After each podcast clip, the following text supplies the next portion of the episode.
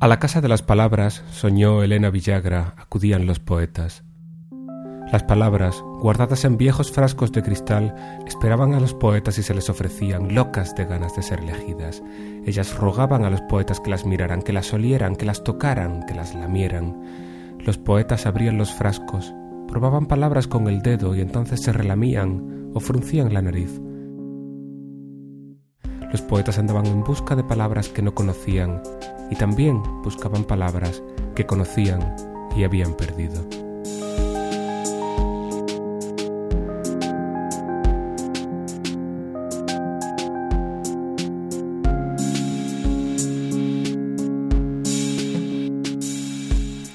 Arrancamos hoy con ese fragmento del libro de los abrazos, la popular obra del uruguayo Eduardo Galeano, porque donde en la sesión anterior hablábamos de construir oraciones para mejorar nuestro estilo, en esta vamos a hablar de cómo encontrar, como decía Silvio Rodríguez, la palabra precisa.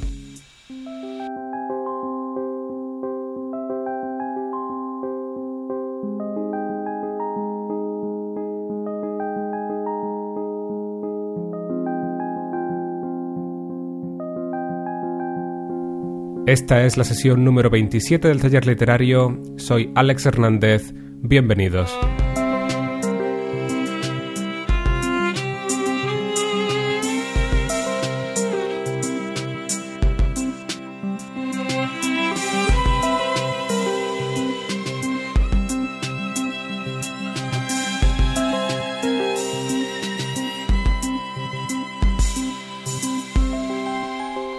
Como sabéis, siempre me gusta volver a cosas que ya he dicho para, a partir de conceptos que se han presentado, desarrollar nuevas ideas.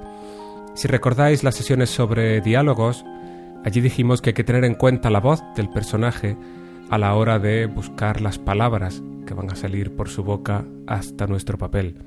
En realidad esto no se aplica solo a los diálogos, se aplica también a la narración o a las descripciones, porque nuestro narrador recordemos, también es un personaje.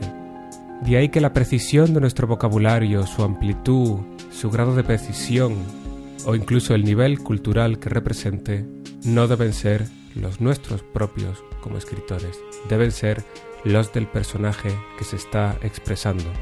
Recordemos novelas como El color púrpura, una novela epistolar, en la que las cartas están escritas por una esclava negra sin apenas educación que le escribe cartas a Dios, Lógicamente, su autora Alice Walker tiene un dominio del inglés mucho mayor que el de su personaje y por tanto debe, no voy a decir rebajar su nivel cultural ni rebajar su vocabulario, sino imitar el que tendría una persona real en la situación de su personaje. Otro ejemplo sería El curioso incidente del perro a medianoche, una novela de Mark Haddon que ya recomendé en el blog, una de mis novelas favoritas de los últimos años, donde el protagonista, el narrador, es un niño con cierto grado de autismo. Lógicamente, su percepción del mundo es limitada, pero también su capacidad expresiva. Estos dos autores hacen un gran trabajo retratando la voz de sus personajes. Fijaos hasta qué punto es importante las palabras que elegimos para nuestro personaje. Os voy a leer las primeras líneas de La colmena de Camilo José Cela. Dice así. Doña Rosa va y viene por entre las mesas del café, tropezando a los clientes con su tremendo trasero. Doña Rosa dice con frecuencia leñe y nos ha merengao. Ya está, no voy a seguir. Luego sigue contando más cosas sobre Doña Rosa, pero una de las primeras cosas que nos dice Cela sobre su personaje es que dice con frecuencia leñe y nos ha merengao. Dos expresiones populares que automáticamente retratan qué tipo de persona es, su posición social, su estilo informal, etc. Pero ¿por qué eligió concretamente Cela Leñe y no Puñetas? ¿O por qué eligió No se ha merengao y no, no sé, nos ha fastidiado? Pues seguramente esas preguntas solo pueda responderlas él. Es imposible y no me gusta hacerlo, intentar averiguar por qué un escritor ha escrito como ha escrito, porque eso no nos va a ayudar a nosotros a decidir cómo tenemos que escribir nosotros. He intentado evitarlo, por ejemplo, al hablar de, tramas, de por qué un autor ha elegido hacer su trama de esta manera y no de esta otra, y tampoco creo que nos ayude a especular sobre cómo otros autores han elegido sus palabras. Pero sí vamos a intentar dar algunas pistas que nos ayuden a elegir para nuestros textos cada palabra precisa. Lo primero que podríamos preguntarnos es ¿en qué se distinguen unas palabras de otras? Evidentemente se distinguen por su significado, pero cuando tenemos algunas, si no sinónimas, al menos muy cercanas, ¿por cuál podemos optar? Pues hay que buscar cuáles son esas diferencias que hacen a cada palabra única. Una de ellas, por ejemplo, puede ser su sonido. Por ejemplo, yo busco en el diccionario de sinónimos blanco y tengo albo, níveo, lechoso, nevado, albar, albino, albu... ¿Qué es eso? Albugíneo, argentino, cande, cano, pálido. Algunas de ellas podemos discutir que se distinguen, que tienen matices de significado. Bien, de eso vamos a hablar a continuación. Pero en cuanto a sonido, digamos que tenemos blanco, albo, níveo, todas esas son más o menos equivalentes entre sí en, en contenido, sino también y aquí estoy luchando para encontrar la palabra precisa, también un grado de frecuencia diferente. Una palabra puede ser más vulgar o puede ser más educada. Una palabra puede ser más frecuente o puede ser más rara. Una palabra puede ser universal o puede ser específica. Una palabra puede pertenecer al lenguaje cotidiano o puede pertenecer al argot, de un grupo determinado, un grupo social o un grupo profesional. Una palabra puede ser cercana, mientras que puede ser exótica. Según todos estos matices, y sin duda muchos otros que me esté dejando en el tintero, las palabras se distinguen siempre entre sí.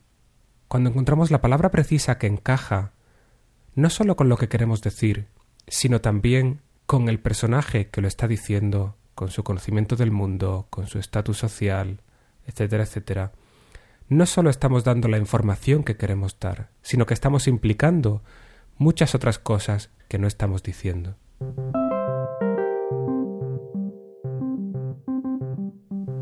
Para encontrar la palabra precisa nos podemos ayudar de un diccionario de sinónimos. Para alertar sobre los peligros del diccionario de sinónimos voy a cometer una infracción de copyright. Acabado mi recomendación. Tomad. Deberíais estar muy, pero que muy contentos. Nunca había tocado un ordenador sin mirar porno. La verdad es que no la entiendo. ¿Es un estilo demasiado sofisticado? No tiene ningún sentido. Claro que lo tiene. Es inteligente. Usé un chisme de sinónimos. ¿Con cada palabra? Sí. A ver, ¿cómo era esta frase originariamente? Eh, son dos personas cariñosas de gran corazón. Y eso se convirtió en son dos homo sapiens sobones y complacientes de descomunal órgano aórtico. Sí, sí. Y oye, lo digo en serio, tío. Escucha, Joey, no creo que nos sirva. ¿Por qué no? Porque has firmado como cangurito Triviani.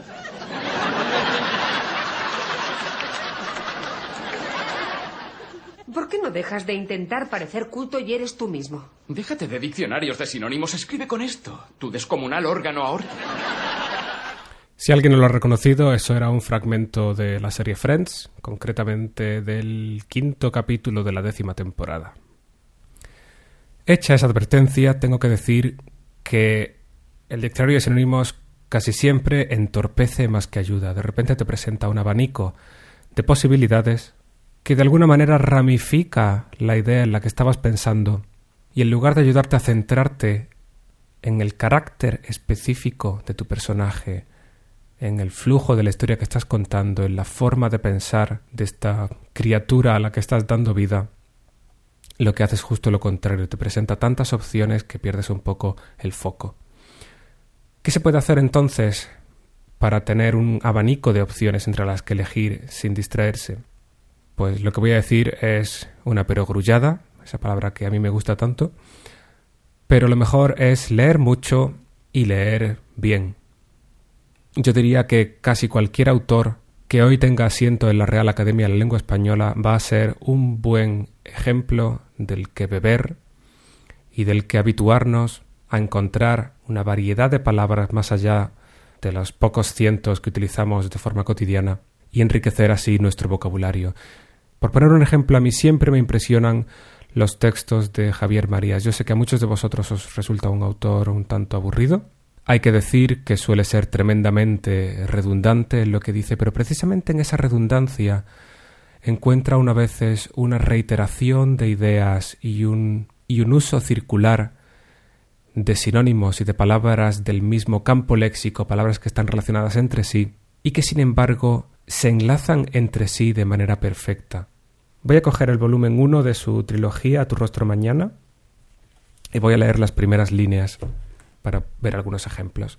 Dicen así No debería uno contar nunca nada, ni dar datos, ni aportar historias, ni hacer que la gente recuerde a seres que jamás han existido ni pisado la tierra o cruzado el mundo, o que sí pasaron pero estaban ya medio a salvo en el tuerto e inseguro olvido. Contar es casi siempre un regalo, incluso cuando lleva e inyecta veneno el cuento, también es un vínculo y otorgar confianza, y rara es la confianza que antes o después no se traiciona, raro el vínculo que no se enreda o anuda, y así acaba apretando y hay que tirar de navaja o filo para cortarlo. ¿Veis todas estas reiteraciones de las que hablaba? No hay que contar nunca nada, ni dar datos, ni aportar historias, ni hacer que la gente recuerde. Luego dice acaba apretando y hay que tirar de navaja o filo para cortarlo. Navaja o filo. Podría haber dicho una o la otra, pero elige decir las dos. Pero lo interesante aquí es la elección de las palabras. Me gusta mucho, por ejemplo, que cuando habla de otorgar confianza, dice rara es la confianza que antes o después no se rompe, la confianza que antes o después no se enfría. La palabra que elige es la confianza que antes o después no se traiciona. Esa es una palabra bien elegida. Yo busco en el diccionario de sinónimos traicionar y me salen los siguientes resultados. Vender, desertar, delatar, chivarse, conspirar, abandonar y apostatar. Creo que ninguna de ellas serviría en la frase que estamos intentando escribir. La confianza que antes o después se vende, se deserta, no.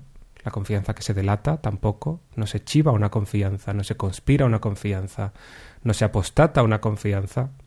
En todo caso, podemos decir que se abandona una confianza, pero ni mucho menos abandonar una confianza transmite la sensación de ruptura que transmite traicionar. Por eso en este caso el diccionario de sinónimos nos habrá sido totalmente inútil.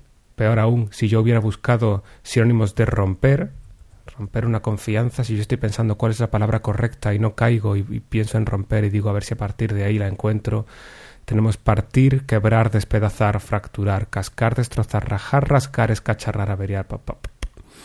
Luego hay un segundo bloque que dice violar. Se puede violar una confianza. No, se puede violar quizá una confidencia, pero no una confianza. Incumplir una confianza, quebrantar, infringir tampoco. Los diccionarios de sinónimos son amigos de poco fiar.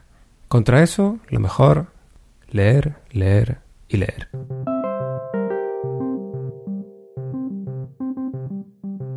¿Dónde podemos entonces encontrar amigos fiables? Principalmente y para empezar en el diccionario. El diccionario siempre puede decirte si la palabra que estás intentando usar realmente significa lo que tú crees o tiene unos matices diferentes o unas formas de uso que no son las que tú pensabas. Todos tenemos a veces la duda de si cierta palabra o cierta expresión que utilizamos habitualmente de forma cotidiana porque la hemos aprendido en casa o en nuestro círculo, realmente a nivel internacional se entiende de la misma forma. De hecho, estoy seguro de que eh, mis oyentes del otro lado del charco podrían señalar más de una expresión que yo pueda haber utilizado en más de una sesión y quizá decir que la habían oído por primera vez o que les hace gracia que las utilice con tal o cual sentido. No me sorprendería nada. La mayoría de nosotros escribimos sentados al ordenador, así que no está de más tener a mano abierta la página de la Real Academia Española de la Lengua, rae.es, donde no solo tenemos el diccionario, sino también muy útil un segundo buscador que es el Diccionario Panhispánico de Dudas, que resuelve muchas veces dificultades de uso A veces especifica en qué países son habituales ciertas expresiones o qué palabra es más correcta según si se utiliza en España o en América. Pero hay además una segunda página que os voy a recomendar y es de las páginas más importantes que pueda recomendaros nunca. Podéis olvidaros de todas las que os he dicho en el pasado, pero quedad con esta. La dirección es fundeu.es. Lo voy a deletrear, es F-U-N-D-E-U. Como siempre pondré el enlace en la página web, en la página dedicada a esta sesión número 27. Esta página, patrocinada por uno de los grupos periodísticos más importantes del planeta y por uno de los bancos más grandes de España, y que cuenta con el asesoramiento de la Real Academia Española, lo que hace es recopilar dudas y sus respuestas. Quizás sepáis que uno de los servicios que ofrece la RAE es responder a las consultas que realizan eh, los hablantes. Tienen un servicio por el que puedes eh, escribirles y preguntar si tal expresión debe escribirse con acento o sin acento, o si tal verbo debe utilizarse con esta preposición o con esta otra. A veces tardan en responder, pero siempre responden. Pues bien, esta página, fundeo.es, recopila, hace públicas estas consultas, estas dudas con sus respuestas, y además añaden sus propios consejos a menudo en torno a temas de actualidad. Por ejemplo, hay un Mundial de Fútbol y eh, recopilan una serie de consejos sobre cómo escribir las noticias de forma correcta, evitando anglicismos o extranjerismos, señalando errores que se hayan podido volver eh, comunes recientemente, etc. Tienen un buscador y así es muy fácil localizar dudas que puedan surgirnos. Una de las cosas que encuentro más interesantes de esta página es cuando no señalan un error, pero sí recomiendan un uso determinado. Os voy a poner varios ejemplos que he estado encontrando esta mañana. Una frase sacada de la prensa. Hace falta más mano de obra cualificada para apostar por el turismo de calidad. Y nos indican apostar implica riesgo, como cuando se apuesta dinero, con lo cual apostar por el turismo de calidad eso no implica riesgos. La palabra correcta que estamos buscando ahí sería apoyar el turismo de calidad o promover esa sería la palabra precisa. Otro ejemplo. ¿Cuál es el verbo apropiado que iría con milagro? ¿Hacer milagros? ¿Realizar milagros? Fundeu recomienda obrar milagros. Y la verdad es que suena estupendamente. ETA decreta un alto el fuego permanente, general y verificable. Pues resulta que decretar se utiliza cuando una autoridad competente como un juez, ayuntamiento, gobierno, etc., decide u ordena algo. Por lo tanto, ETA no puede decretar un alto el fuego. Se diría que ETA declara un alto el fuego o ETA anuncia un alto el fuego. En periodismo, que es en lo que se centra en esta página, eso sí que hay que decirlo, que se suele referir muchas veces a errores habituales en la prensa, en periodismo, decía, se utiliza mucho la palabra especular, se ha vuelto una especie de comodín. Especular significa perderse en sutilezas o hipótesis sin base real. Bien, pues Fundeu recomienda que en función del contexto se utilicen otros verbos como conjeturar, calcular, sospechar, prever, entre otros. Igualmente se utiliza mucho la palabra incrementar o incremento, el incremento del IPC, el incremento del paro, y nos olvidamos de otras palabras igualmente válidas como aumento, subida o alza. Estos son algunos ejemplos al azar que he encontrado, pero que resultan mucho más enriquecedores que un simple diccionario de sinónimos porque nos indican, nos dan pistas de en qué casos usar unos, usar otros, qué verbos, qué palabras están siendo sobreexplotadas, están de moda, se han vuelto habituales, nos suenan y de repente automáticamente las empezamos a utilizar para todo. Ahí es donde entra la precisión de nuestro vocabulario. Porque sí, otro de los placeres de la lectura es el meramente verbal, el enfrentarnos a palabras que no son las que utilizamos todos los días, el deleitarnos con la riqueza de nuestro idioma. De nuevo, no hay que llegar a los extremos de Joey Cangurito Triviani, pero sí es hermoso tropezarse con la palabra precisa.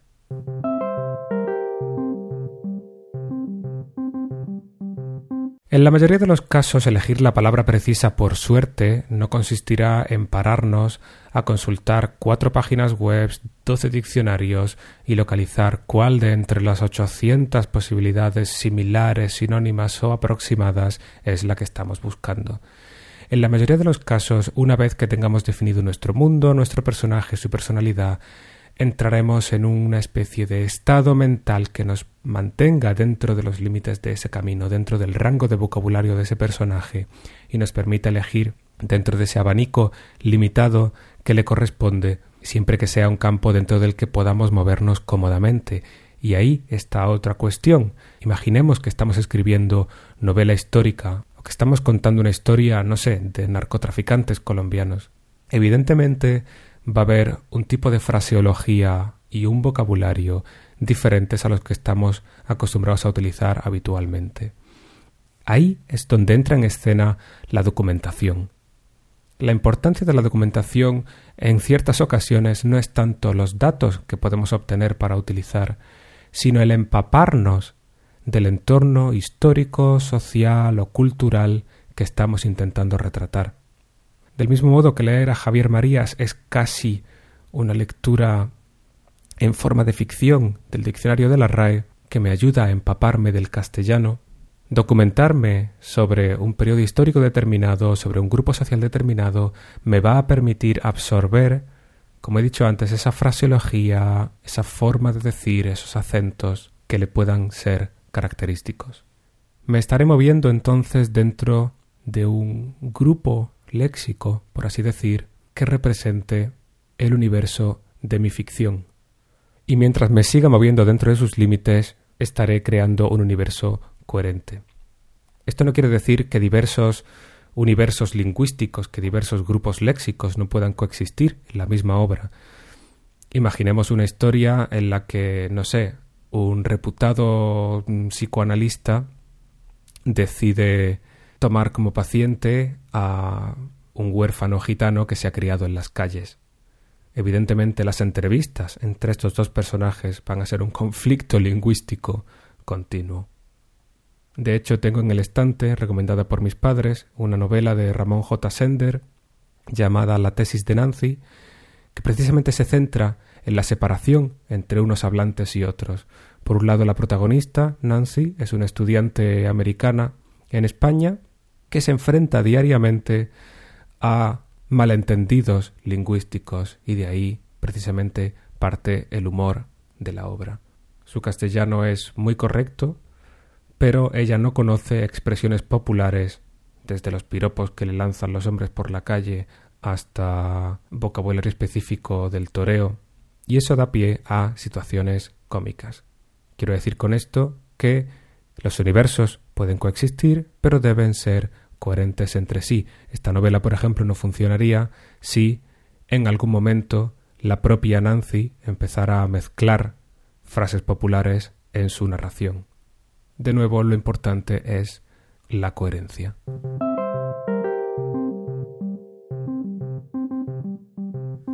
Nos acercamos ya al final y no quiero cerrar sin señalar dos errores comunes de los principiantes.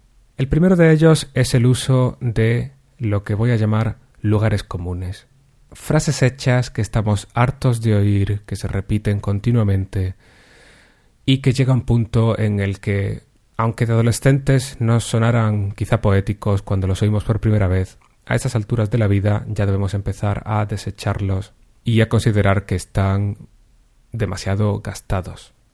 Los lugares comunes pueden ser de todo tipo, desde abusar de una palabra, un tópico como el corazón, cuánto se usa y abusa de esa palabra.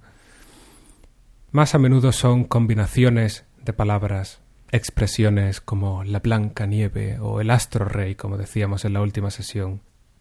Pueden también ser imágenes, la sangre sobre la nieve, o metáforas, las perlas de su boca. Hay una diferencia entre hablar de una forma cotidiana y hablar de una forma tópica. Por ejemplo, cuando empecé a leer la última novela de Julia Navarro, Dime quién soy, no quedé particularmente impresionado por su estilo, así que voy a coger una frase de la primera página como ejemplo de algo que, bueno, que no me gusta. A ver, vosotros qué opináis. El despacho de mi tía resultaba agobiante. En realidad lo que me incomodaba era su actitud altiva y distante, como si por haber triunfado en la vida le estuviera permitido mirarnos al resto de mi familia por encima del hombro. Aquí tenemos muchos tópicos. Desde la palabra agobiante, que es muy cotidiana, muy de la calle, y que no encaja con otras expresiones de este personaje. Más adelante comienza una frase diciendo A decir verdad, yo era el único que de alguna manera no me encaja que la misma persona utilice algo tan de la calle como agobiante y tan formal y tan literario, no, no literario, sino simplemente más propio del lenguaje escrito como a decir verdad. Dice también que le incomodaba su actitud altiva y distante y que miraba al resto de la familia por encima del hombro. Son frases hechas que tienen un significado, no es que no se puedan usar. Quizá el problema, quizá lo que más me molesta de estas frases hechas es que son abstracciones, este hombre me está informando de que el despacho es agobiante y de que la mujer es altiva, pero yo no lo estoy viendo. No me está describiendo un despacho estrecho, con las paredes cubiertas de libros abigarrados, ni tampoco estoy oyendo las palabras de su tía como le desprecia o le infravalora. Y eso me lleva al segundo error habitual, el querer explicar las cosas, precisamente lo que tantas veces decimos de muestra, no expliques. Aquí, en la elección de la palabra correcta, es donde se materializa la solución de ese difícil problema. Si elijo la palabra correcta, si pongo en la boca de Doña Rosa la palabra leñe, no tengo que sobreexplicar abstractamente que es una mujer criada en un pueblo, o que no tiene estudios, o que no sabe moverse en sociedad, o es vulgar. Me puedo ahorrar todas esas cosas porque el lector las va a extrapolar, las va a deducir, las va a comprender en base a el vocabulario de mi personaje, las cosas que dice, las cosas que hace. Donde Julia Navarro nos presenta una situación concreta, una entrevista de un sobrino con su tía, y en lugar de describirnos la situación nos cuenta abstracciones, Javier Marías hace justamente lo contrario, nos está hablando de una abstracción, del hecho abstracto de narrar, y nos lo concreta con imágenes sensoriales. Nos dice contar es casi siempre un regalo, incluso cuando lleva e inyecta veneno el cuento. De la abstracción de contar una historia pasamos al hecho concreto, táctil de inyectar un veneno. Y fijaos en la elección de la palabra inyectar. Tiene un sonido potente, es una imagen potente. Dice exactamente lo que quiere decir, no es administrar un veneno, que suena como muy formal, como muy médico, es un término más científico. No dice tampoco envenenar, que suena a novela de detectives. Dice justa y precisamente lo que quiere decir.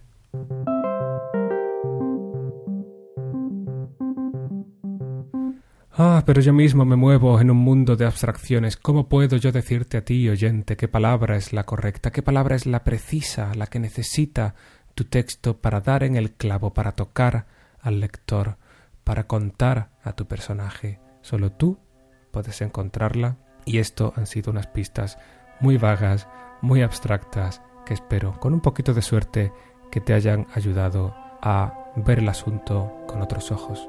Nos vemos pronto, quedan siempre temas pendientes, espero que me contéis a través del formulario que os ha parecido esta sesión, como siempre estamos abiertos a vuestras consultas, pasad por alexhernandez.es, donde como siempre os estaré esperando. Un fuerte abrazo.